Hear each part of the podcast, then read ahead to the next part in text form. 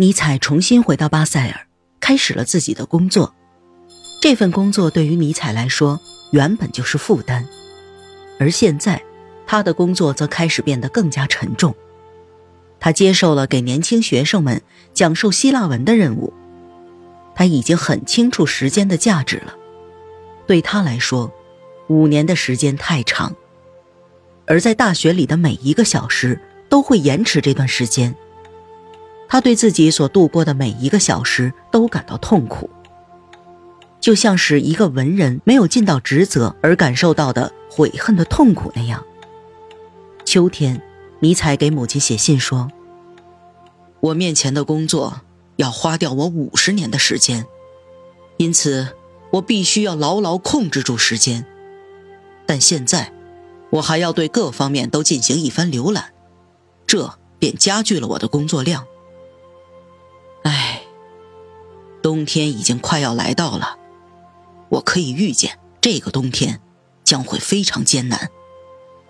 圣诞节那天也许会很冷。如果我去看你会打扰你吗？一想到可以在你身边，而且可以获得十天的自由，我就感到高兴。所以，我请求母亲，在圣诞节给我准备一个乡间角落。原本我应该在这个平静的角落中度过余生的，并且在那里写下优美的作品。唉，每逢遭遇这种沮丧的时刻，那些同瓦格纳的回忆总是会涌上尼采的心头。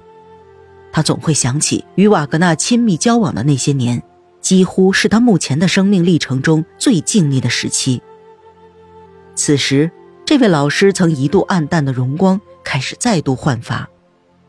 面对他那巨大的成功，公众卑躬屈膝，而学生尼采正处在艰难的时刻。尼采没有借到老师的荣光，他在胜利的时刻靠边站着。他一直都以为瓦格纳的艺术也有他的份儿。这种念头总是以十五个魔幻世界的奇迹效果出现。他认为瓦格纳就在那个魔幻世界当中，而他自己。也在那里发现了亲切、充裕、快活、温柔、崇高和抚慰。这种发现就像一个神创造了众生。他曾经以为自己有大把的美丽在手，而且如果他能够谦卑，就还可以获得再次拥有的机会。而他自己，却永世不想再次拥有它。这一切想法对尼采而言都是永久的悲哀。最后，为了宣泄内心的情感，他给自己在这件事情上唯一的安慰者瓦格纳写了一封信。这封信和其他所有写给瓦格纳的信一样，被遗失了，或被毁掉了。不过，瓦格纳回信的语气可以帮助我们想象出这封信的内容。瓦格纳回信说：“ 亲爱的朋友。”你的信使我们再一次为你的处境而感到了深深的不安。不久，我的妻子将给你寄来一封更为详尽的信。不过，我现在正好有休息时间。虽然我的做法可能会使你感到厌烦，但是我还是用这点空余时间写信给你，让你知道我们在如何谈论你。在一生之中。我似乎从未有过你在巴塞尔大学那样的社交圈圈子里全是知识分子，可以在晚上的交谈中给你带来乐趣。然而，如果圈子里的人全部都患有疑心病，我敢肯定，这种社交不会带来太大的好处。我想，你们这些年轻人真正需要的是女人。但是我清楚。这不是件容易的事儿，正如我的朋友萨尔泽所说：“女人难道不是偷来的吗？”而且，一个人正在走投无路的时候也会偷。我说这些话的意思是说，你应当组建一个家庭，或者创作一出歌剧，这两者的区别不大，结果可能是同样的好，或者同样的糟糕。无论如何，我还是坚持认为，在二者之中。结婚比较好。同时，我想推荐一种可以让自己平静的方法，但是你却总提前将自己的生活日程排得很满，这样如果有人想对你说点什么，也没有机会。譬如说，我在拜洛特的家里专门布置了一个房间，不管生活多么艰难，我都不曾用过它，因为这个房间是专门为你准备的。你应当将你的整个暑假都花在这里，但是冬季才刚刚开始，你就非常慎重地向我们宣布，你的暑假将在瑞士一座偏僻的高山上度过。这看起来难道不像是为了预防我们提出邀请的借口吗？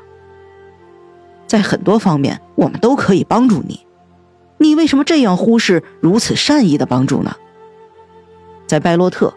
格斯道夫和巴塞尔的所有人都感到了快乐。这里有很多值得看的东西。我在挑选演唱《尼伯龙根》的歌手，致敬员在布置舞台，机械师在装置器械，所有有血有肉的人都在这里。但是，有人了解尼采这个朋友的怪癖，因此我保持沉默，因为我知道。自己无论做什么都无济于事。上天呐，你赶紧娶个富裕的女人吧！哎，为什么格斯道夫是如此能干的？结婚、旅行，用美妙的印象丰富自己，再然后，你就可以创作出一幕歌剧。你的歌剧必须要有极大的难度。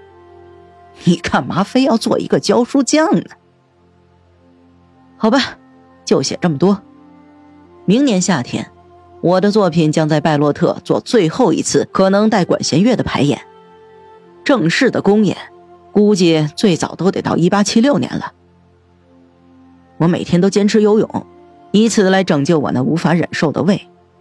你也学学我的方式，最好也像我一样，多吃肉。真诚的祝福你，你的忠诚的。李瓦格纳。